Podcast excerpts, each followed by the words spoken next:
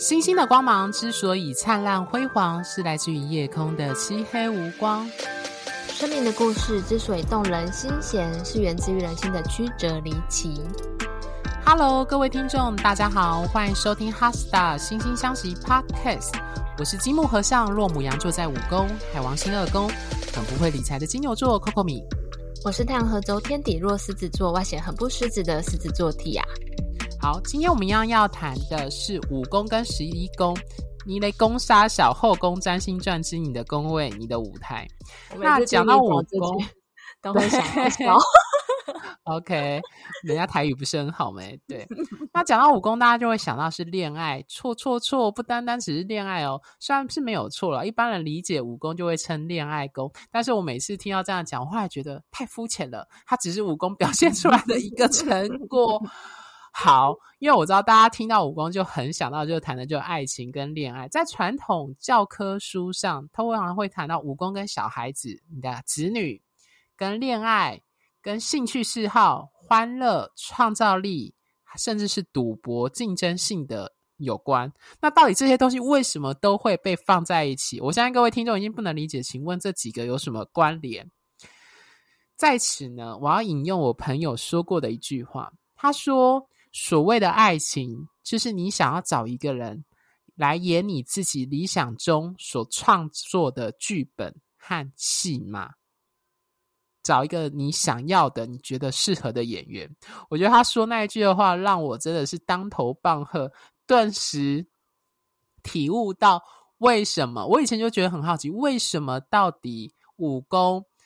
还有狮子座掌管的这个宫位会跟恋爱或爱情有关，原因在于五宫的关键字在于是生产力跟创造力，就是我的生产力跟我创造出来的，所以创意特别独特跟创造力都跟这个宫位有关系。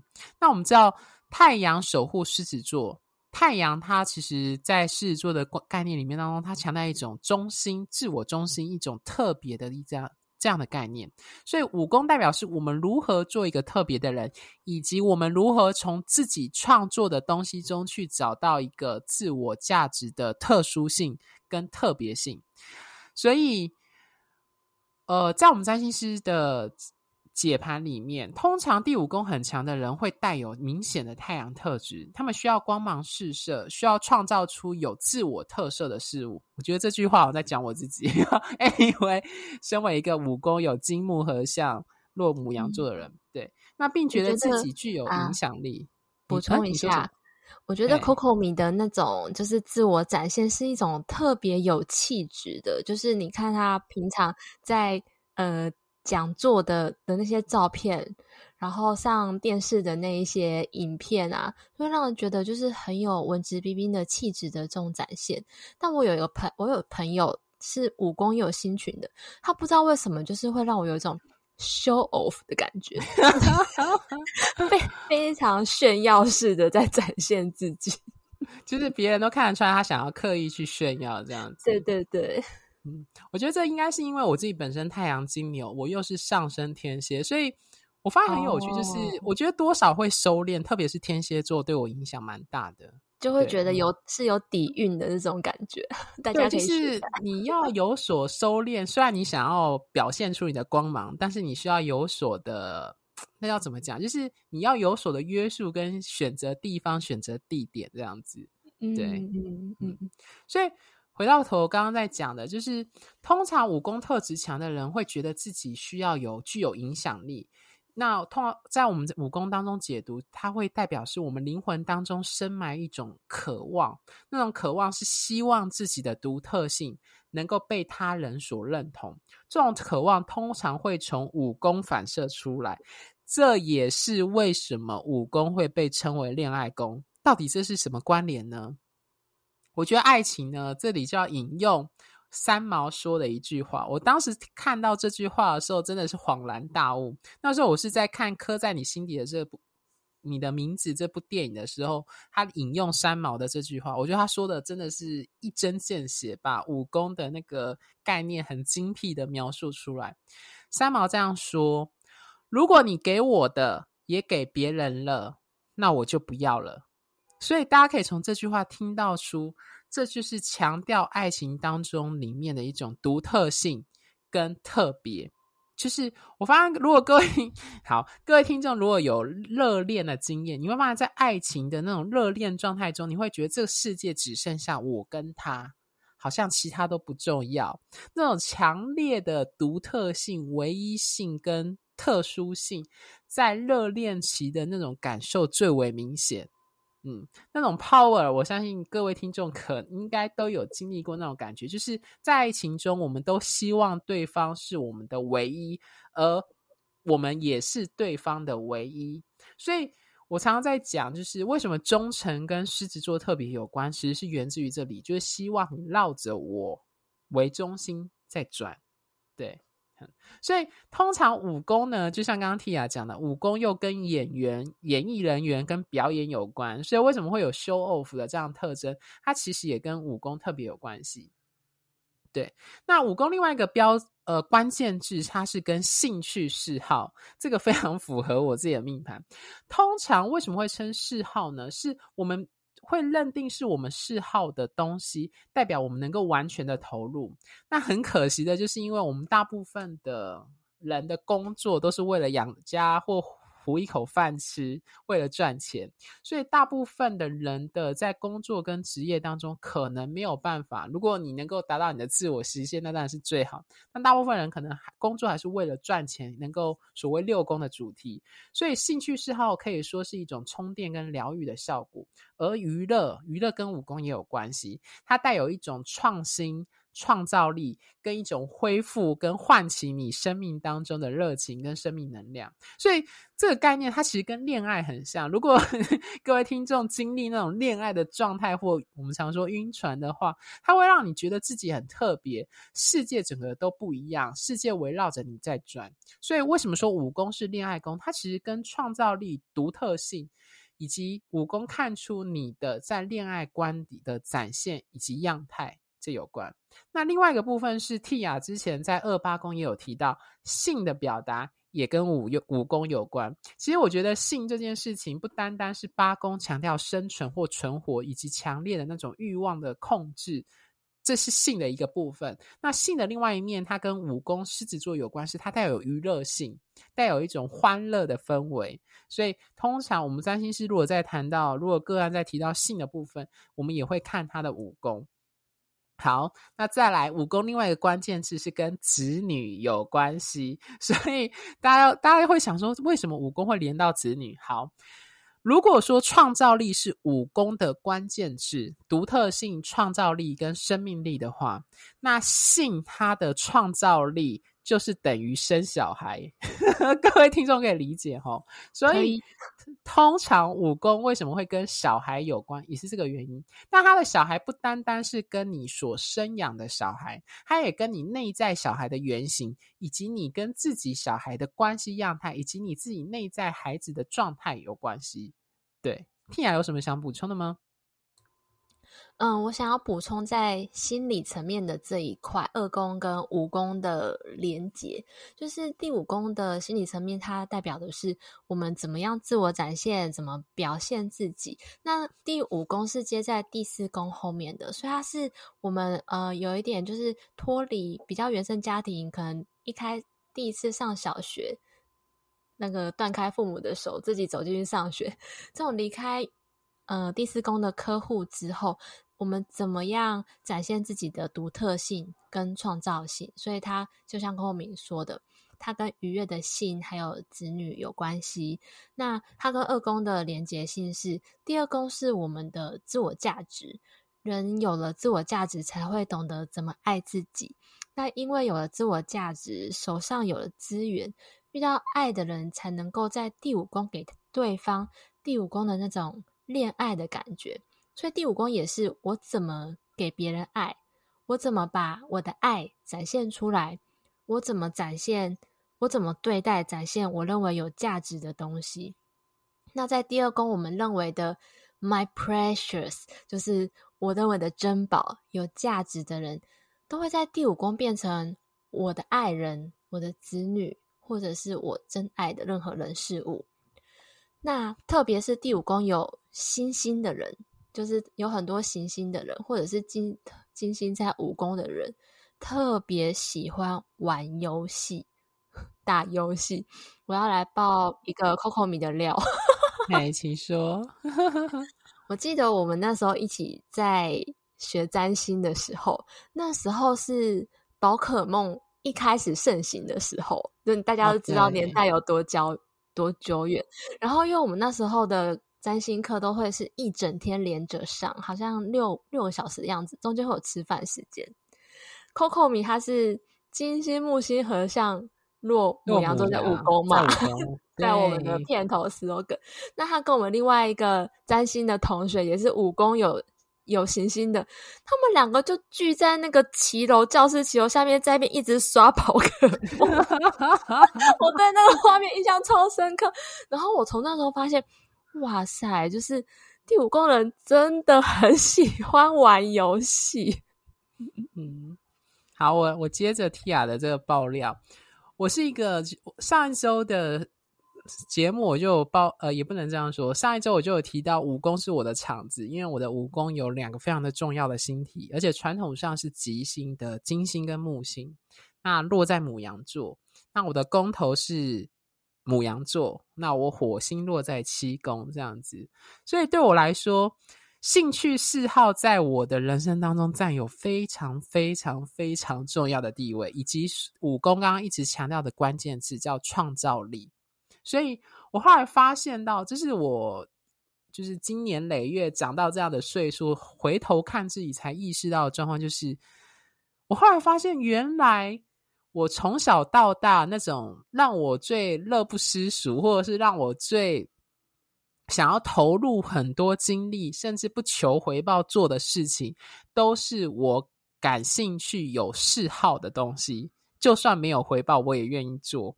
所以对我来说，兴趣嗜好某一些投入可以让我发挥我创造力的东西，就会让我觉得这是非常值得的东西，甚至是它会带来我的好运，包含金星或木星的主题。我觉得我的信念，我的如何去扩张，去觉得自由，觉得很开心、很欢乐。金木合相，金星的概念的价值。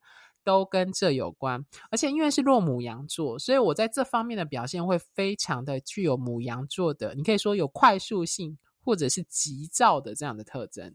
所以我一旦觉得我觉得这个东西是我的兴趣嗜好，我想要投入的时候，通常就会一股脑的非常快速的去投入，而且会迅速的扩张。那当然，这当中因为有金星，所以也代表说我会愿意花钱。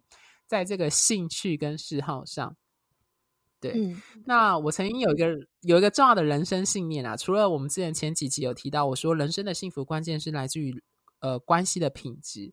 那我另外一个信念是我个人的，就是我觉得人生应该要花在你自己感兴趣跟你有觉得有趣的事物上。那对我来说，这非常的重要，所以可以从这个点来看，武功对我的影响有多重要，就这个原因。哎，那天是不知道是你还是谁跟我说有一句话，就是如果你觉得浪费时间的时候做的事情让你很开心，那就不是浪费时间。哎，是我说的吗？那好像不是，啊，好像不是我说的吧？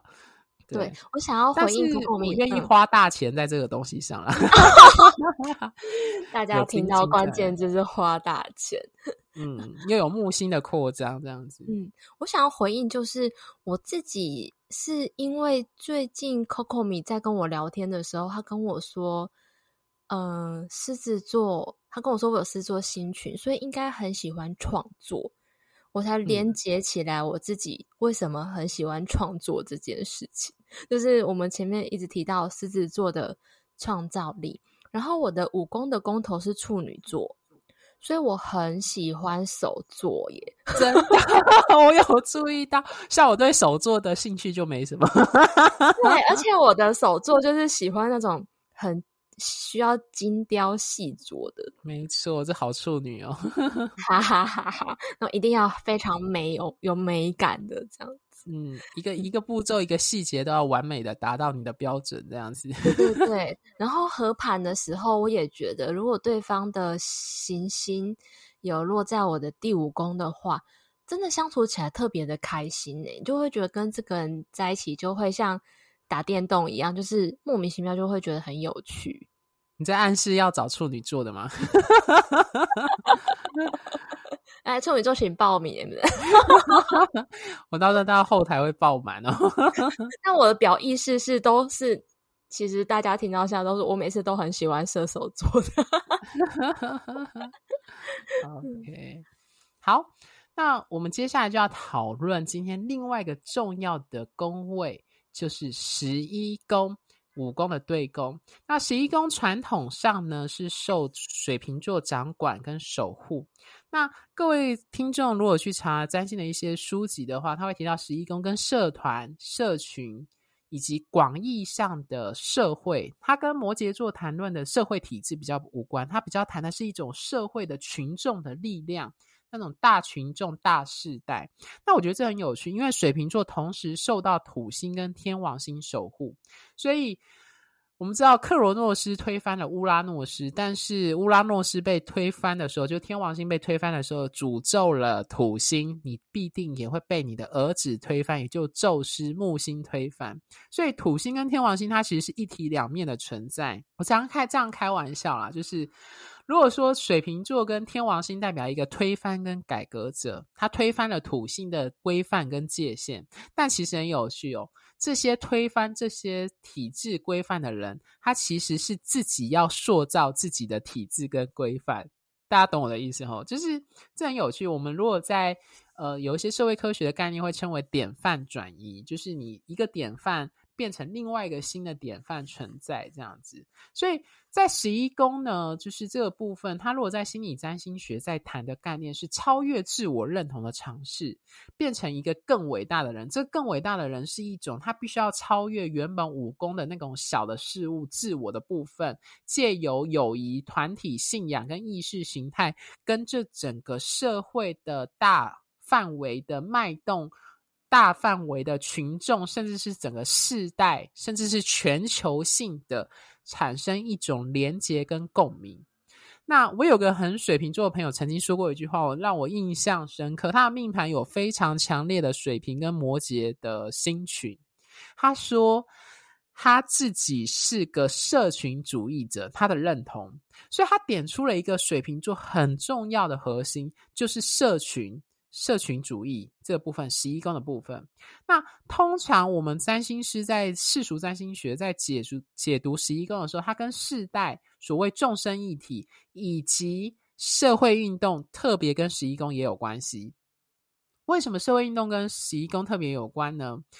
呃，我最近才刚看看了，就是那个时代革命，就是在谈香港的反送中的一个纪录片。那你会从这个纪录片当中看到一个社会运动。我们刚刚有提到意识形态，我们对于社会的理念，因这些部分，所谓的社会运动，它不会单单只有一个人。比如说，各位记得前几年的 Me Too，或是华尔街运动，或是等等的各种类型的社会议题的主张，它都是借由一种信念、一种号召力、一种。呃，你可以说意识形态或信仰。我这里的意识形态是中性的哦，因为所有的我们认为这世界怎么运作，都算是某种程度的意识形态。那你借由这个意识形态去跟陌生人产生连结，因为一个共同的信念，感受有一种同在感，而且因为这个同在感而一起去推动或做做某一件事情。那当然，这个不一定要谈的是很广范围的社会运动，或者是体制性的变革。它也跟我们日常生活的交朋友，以及所谓的脸书上的社群，或者是比如说你的登山社或羽球社，你有参加什么类型共同信念、兴趣、嗜好所组织而成的一个社团，都算是。所以我觉得。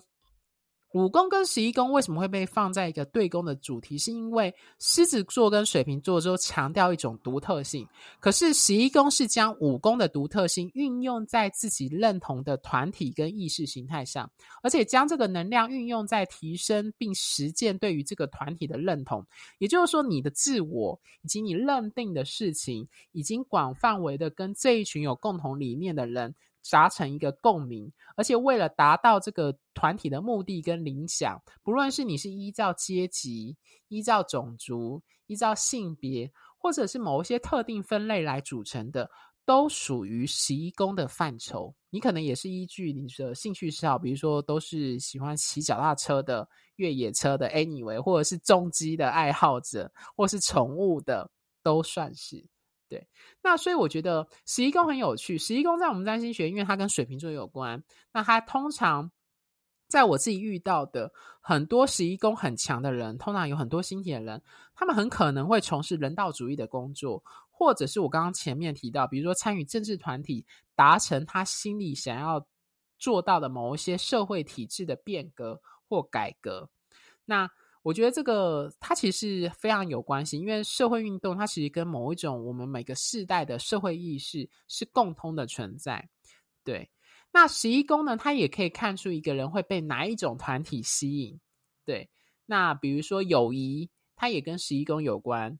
那因为我们可以透过友谊更加的茁壮，因为我们人必须要透过友谊跟别人产生连结。那按照物以类聚的法则，我们通常会跟我们信念。或价值观相近的人建立友谊关系，那所以人们透过友谊产生连结，它不止扩张了个人界限，它还会把自己跟他人的资源和资讯整合。那也透过朋友来分享，扩大我们的视野。我有个朋友，他说的话，我觉得非常的认同。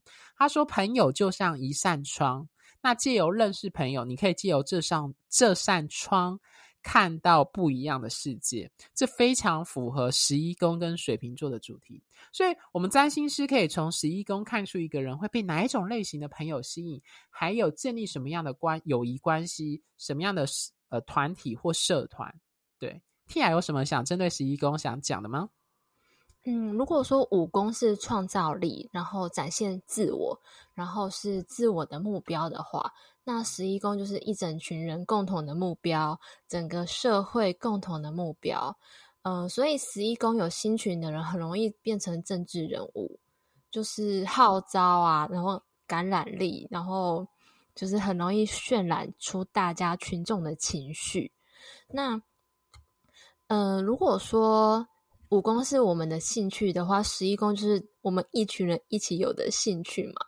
以前我们小时候在念占星的时候，老师都说十一宫就是一群志同道合的朋友，然后我就会疑惑说，一群志同道合的朋友。跟星盘有什么关系？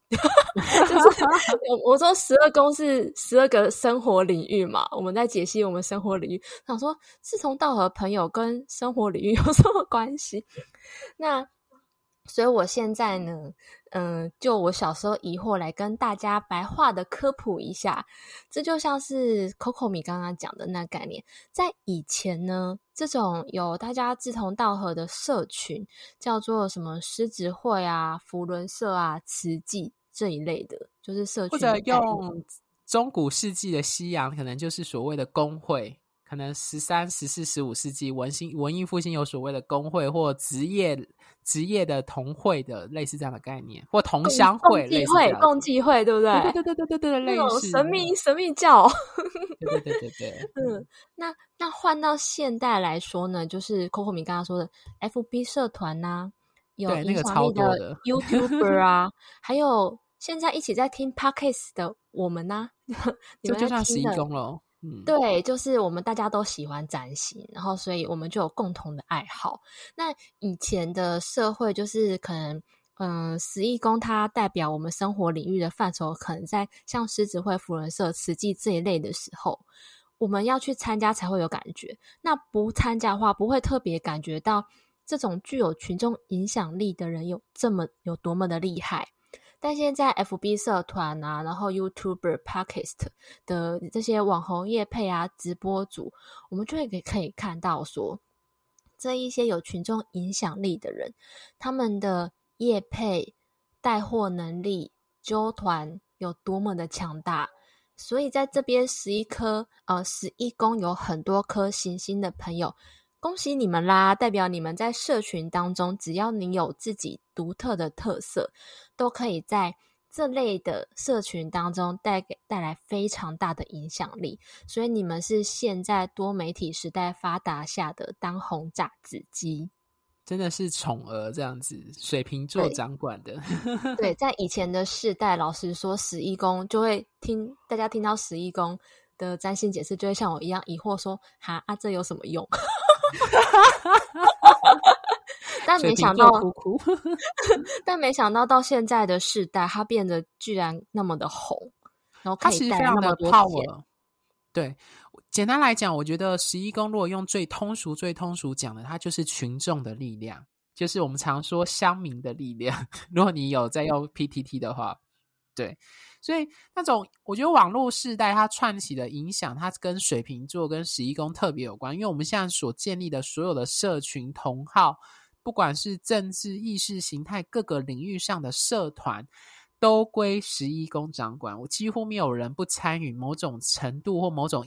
形态的社团，包含赖脸书群组的，也算是。比如说，你有什么宠物社啊，或是什么共同嗜好的啊，类似这样都算。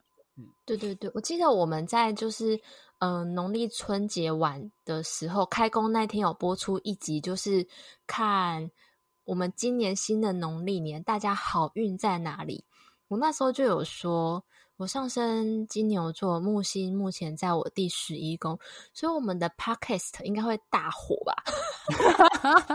那我自己觉得最近最近有这种迹象，因为后台大家跟我们互动越来越多了，这样子。嗯，对，好，那。我觉得连带去谈，因为今天的十一呃十一宫呢，刚好是风象星座的最后一个宫位。那如果说第一宫呢，它代表的是呃讲错了，第一宫是火象。第三宫如果说自我心智的形成、语言跟理解外在的方式的话，那七宫是与对方和他人关系的正面的交锋。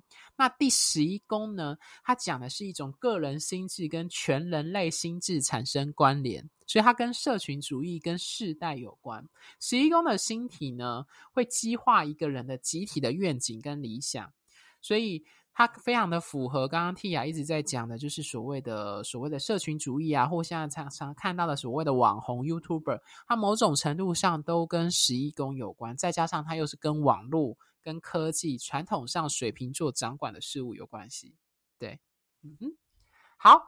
最后呢，那我们的星星相惜呢，有提供数种专业的占星服务咨询。那第一个呢，当然是流年推运的咨询。如果你有这方面的需要，想知道你的运势、流年等等的，那欢迎后台跟我们的询问。那第一，另外一个呢是解忧信箱的服务，是针对单一问题，是一千元，透过赖的回复，提供及时且快速的文字咨询。那会针对你的命盘做重点式的判读。那适合需要快速得得到答案的人。那第二种占星三人行会提供更深入的方式，透过互动来对你目前生命中的重要议题做解析。那会针对你的单一问题一小时的二对一语音讲解。那适合面临人生难关，需要深入厘清困境的原因，找到生命出口的人。关于赖的咨询呢，单一问题优惠方案是一千元。那有需要的听众可以先追踪我们的赖 Office 的账号，ID 为。小老鼠 QCD 六零五零 T，那也可以在我们节目的下方介绍里找到 ID。那占星三人行呢，单一问题一小时优惠价是四千。那当然，我们也一样还有提供个人的占星命盘以及人际关系专业合盘的深入解析。那适合想要自我认识、自我成长的人，欢迎有需要的听众跟我们联系。那第三种呢，是所谓的关系点线面，因为我在我的一些朋友圈或有一些听众的回馈当中，发现到有一些人他需要针对某一些生活当中遇到的人或某一些关系，想要去判读，比如说他的个性或到底为什么他会有这样的行为跟想法，那从星盘来做一个简单的解读或快速的解法。那因为用关系合盘，它很耗时间，当然它的价格也比较高，所以我们有提供一个关系点线面，让各位听众，如果你面临有跟人有关的主题，想要去探讨这个人的想法，是包含你的暧昧对象或爱情当中想要认识这个人，到底他有哪一些可以从星盘看到的部分，欢迎来用我们这个方案。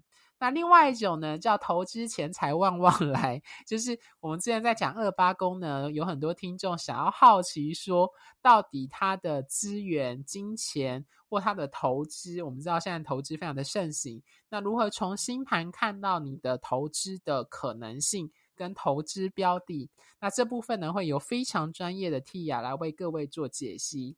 对，那一样也是呃单一问题，就针对你的投资的部分。做一个深入的文字性的回复，这样子。好，那我自己本身呢，有做占星的演讲的服务，那我也有写一些很专业的占星文章，在我们做的很漂亮的星星消息的网站上，大家可以 Google 搜寻。